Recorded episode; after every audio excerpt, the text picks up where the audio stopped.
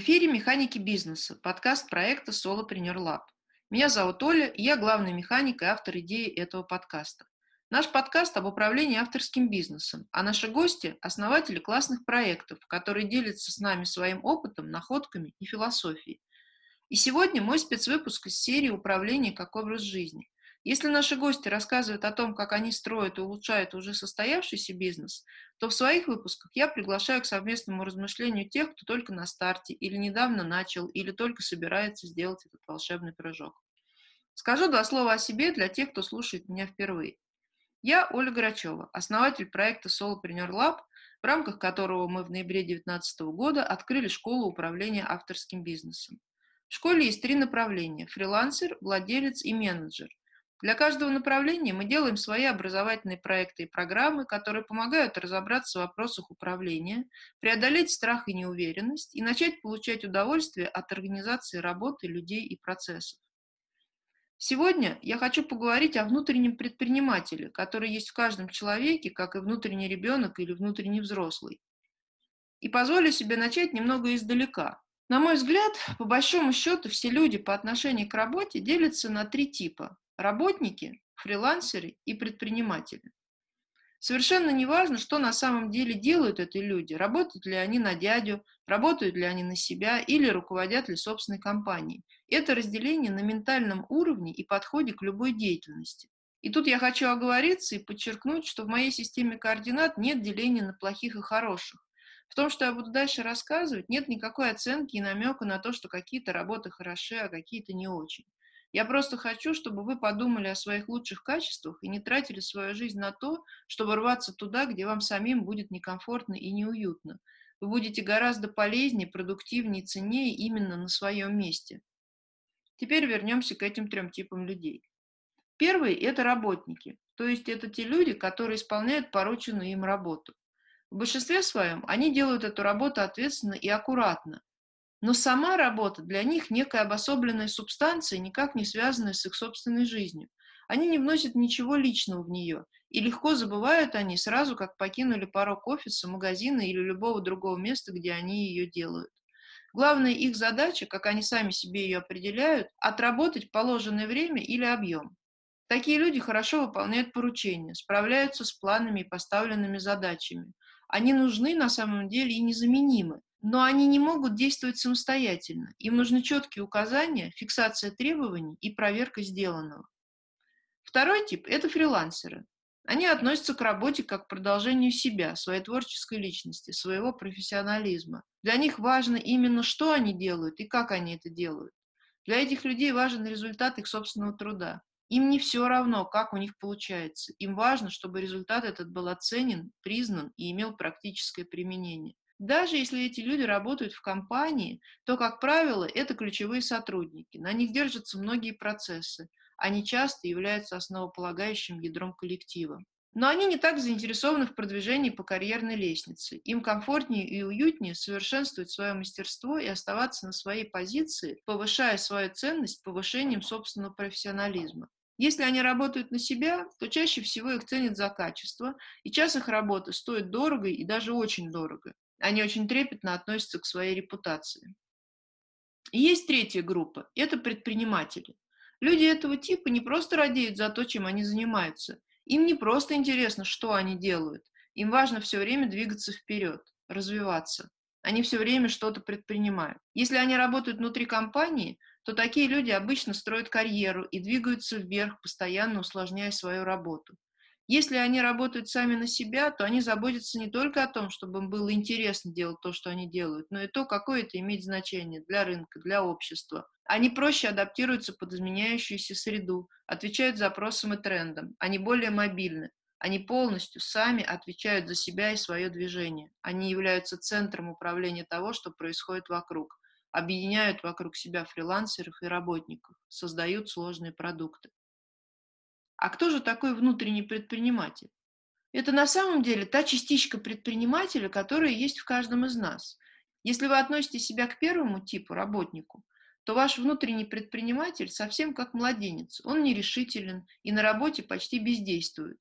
Но, с другой стороны, он может очень хорошо проявить себя не в непосредственной работе, а, например, в занятиях вашим хобби, или в организации быта, или в планировании семейных путешествий и так далее. Если же вы ощущаете себя фрилансером, то ваш внутренний предприниматель скорее подавлен. Он вам мешает хорошо и глубоко делать работу, которую вы делаете. Почему?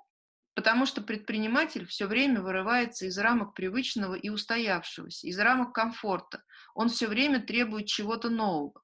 А фрилансер – это такой тип людей, которые, наоборот, углубляются в то, что они делают, постоянно улучшая свои профессиональные качества, умения и знания, именно для того, чтобы еще лучше делать вот эту свою работу.